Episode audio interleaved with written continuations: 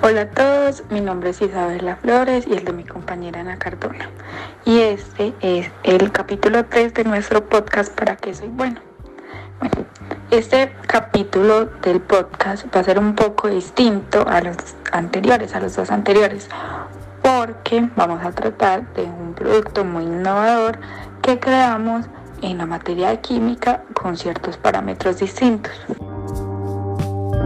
Bueno, el producto que nosotros hicimos y realizamos fue un gel para masajes. Bueno, los materiales fueron carbopol, trietanolamina, mentol, salicilato de mentilo, alcanfor, el colorante de su elección y pues la cantidad de agua, ¿cierto? Eh, estos materiales fueron conseguidos, parte sacados del colegio y partes comprados por aparte. Bueno, el nombre de nuestro producto se pronuncia Asim Pleasure.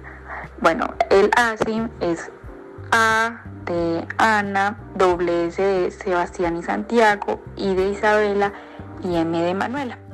Y el Pleasure es de placer en francés. Fue creado por los cinco integrantes del grupo. Eh, fue una idea que nos surgió a todos en común. Perfecto.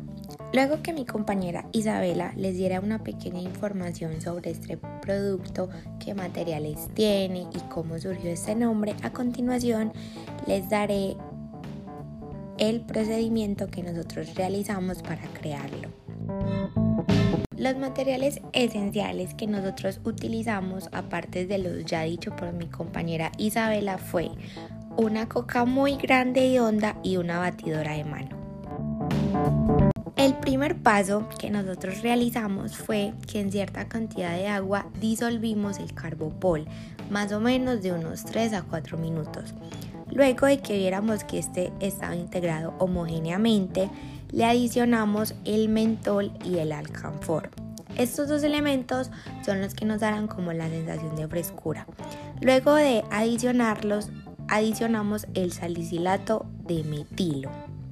Después de adicionarle el salicilato de metilo, el siguiente paso sería adicionarle el colorante de nuestra elección poco a poco hasta llegar al color que deseamos.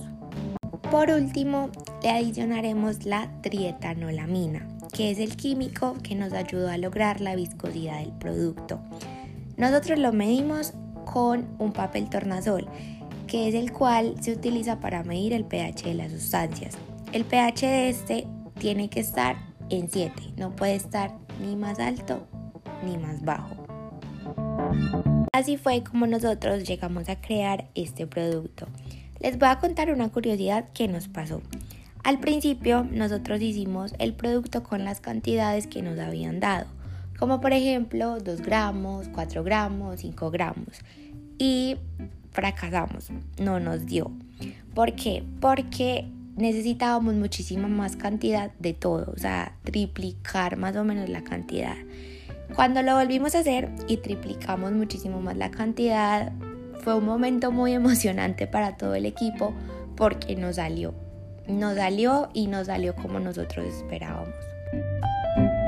Nuestra invitación por medio de este podcast es que lo realices, ya sea este procedimiento o otro, que crees, que innoves, que ciertos elementos que nunca viste o que nunca escuchaste se te hagan muchísimo más familiares. Experimentar es algo que a cualquiera lo sorprende y muchísimo más si te dan el resultado que esperas.